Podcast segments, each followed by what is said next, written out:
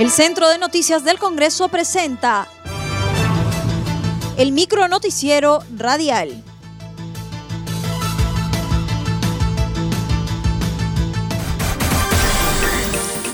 ¿Cómo están? Les saluda Anaís Uceda. Hoy es miércoles 9 de diciembre y estas son las principales noticias del Congreso de la República. Congresistas piden más información sobre hechos violentos en Lima. Congresistas de la Comisión de Justicia y Derechos Humanos pidieron al ministro del Interior, Kluber Aliaga Lutman, un informe de las investigaciones y la determinación de los responsables realizado por la Policía Nacional del Perú de los hechos ocurridos durante la marcha que terminó con el fallecimiento de dos jóvenes en Lima entre el 10 y 16 de noviembre pasado. De igual manera, pidieron información e investigación sobre los hechos que también tuvieron consecuencias funestas durante las manifestaciones de los trabajadores del sector agroexportador en Ica y en La Libertad. El legislador Alberto de Belaunde de Cárdenas advirtió que es necesario individualizar los casos y los tramos donde ocurrieron las agresiones y no calificar que las marchas en su conjunto fue violenta como lo afirmó el ministro. Por esa razón, el parlamentario le pidió tener cuidado con esa afirmación y evitar que el caso de los fallecimientos y heridos quede en la impunidad. Por su parte, el congresista Otto Gibovich Arteaga preguntó a Aliaga Lutman si el portafolio de su cargo denunciará a quienes acusaron de falsos desaparecidos y testimonios que se dieron lugar. Por su parte, Aliaga Lutman presentó la relación de policías heridos, el plan operativo de control de disturbios, la relación de personas desaparecidas, el registro de armamento que utilizó la policía y las medidas que se emplearon en el futuro para garantizar los derechos constitucionales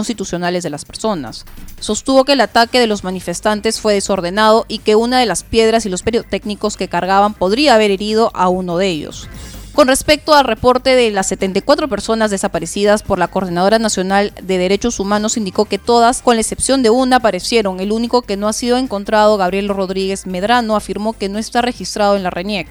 indicó que en el caso del joven Luis Fernando Araujo Enrique, que dijo haber sido secuestrado, se está investigando. Asimismo, se refirió a los casos de personas reportadas como desaparecidas, pero que no habían ido a la manifestación. Comisión multipartidaria para la elaboración de una nueva ley de promoción agraria se trasladó a ICA para escuchar demanda de trabajadores. Los miembros integrantes de la comisión multipartidaria encargada de elaborar la nueva ley de promoción del sector agrario presidido por el congresista Juan Carlos Oyola se trasladó a la región de Ica para escuchar las demandas de los trabajadores del sector agroindustrial. A CNS Radio, el legislador Oyola Rodríguez sostuvo que durante esta semana estarán en Ica, Trujillo y Piura escuchando tanto a los trabajadores como a los empresarios para formar una mesa de diálogo en conjunto con el Poder Ejecutivo y poder sacar un nuevo marco normativo beneficioso para ambas partes hemos venido hasta ICA para escuchar a los trabajadores para saber de sus reclamos, sus demandas y las expectativas que las expectativas que tienen sobre esta nueva ley que, que nos han encargado el pleno del Congreso en poder realizar y en poder proponer al pleno. Así que el, primer paso que, que, ha tenido esta comisión hacer es este escuchar a los entes involucrados. Hoy nos ha tocado a los trabajadores. En un momento lo haremos con los empresarios. El día de mañana vamos a estar en Trujillo, pasado en Piura y el día jueves nos, nos reuniremos trabajadores, empresarios, el Ejecutivo y el Legislativo para hacer una ley que realmente sea representativa.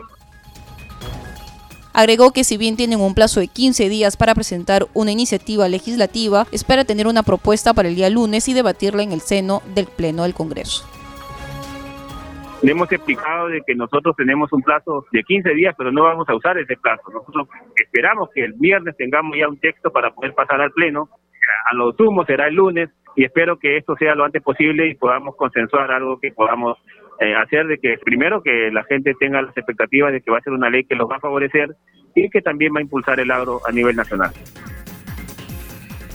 Recomiendan que debe haber un padrón de registro socioeconómico de agricultores. En Comisión Agraria, la viceministra de Políticas y Supervisión de Desarrollo Agrario, María Remy Simatovic, del Ministerio de Agricultura, indicó que más del 68% de agricultores, aún trabajando en otras actividades, son calificados en extrema pobreza. Resaltó que el Midagri con otros sectores busca promover el desarrollo de territorios rurales dotándolos de infraestructura social y económica. Finalmente, eh, queremos incluir, no sé si en la misma ley o como práctica de nuestro, de, de, nuestro sector, promover la intervención intersectorial, es decir, del Midagri junto con otros sectores, que promueva el desarrollo de los territorios rurales, dotándolos de infraestructura social y económica y servicios sociales de calidad en el ámbito rural, como es conocido, la salud, la educación, etcétera, llegan con baja calidad a los sectores, a los ámbitos, a los territorios rurales y queremos comprometernos como Midagri a trabajar con los ministerios respectivos, educación, salud, transporte, el congresista Rolando Ruiz Pinedo de Acción Popular indicó que debería existir un padrón en el Ministerio de Agricultura con el fin de conocer la situación socioeconómica de los agricultores puesto que si no tenemos un padrón a quienes vamos a atender con lo que, lo que se les propone, en este caso el agrario y otros sistemas para poder apoyar la agricultura, lógicamente sin padrón no podemos hacer nada y menos pues vamos a llegar a la agricultura familiar, a la agricultura que yo le llamo a la agricultura de pie, de a pie, aquellos de los pies descalzos. Ellos en esta huelga, por ejemplo, nunca han pedido nada, ellos nunca piden nada, sin embargo, son los que menos atendemos. Entonces, en ese orden de cosas es necesario empezar a legislar y también a ejecutar por parte de Ejecutivo acciones que puedan este, llegar hacia ellos. Mientras que el legislador Napoleón Puño de Alianza por el Progreso pidió que se analice las formas de seguir incentivando al sector agrícola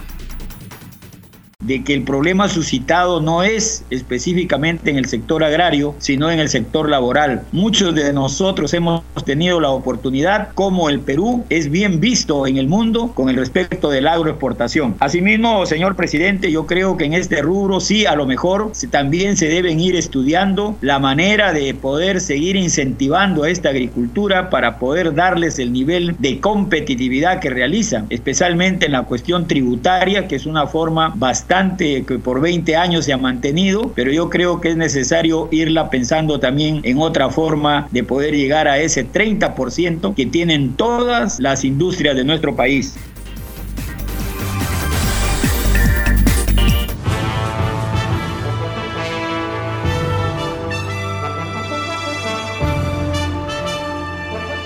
Aquí el micro noticiero radial del Centro de Noticias del Congreso, una producción de la Oficina de Comunicaciones.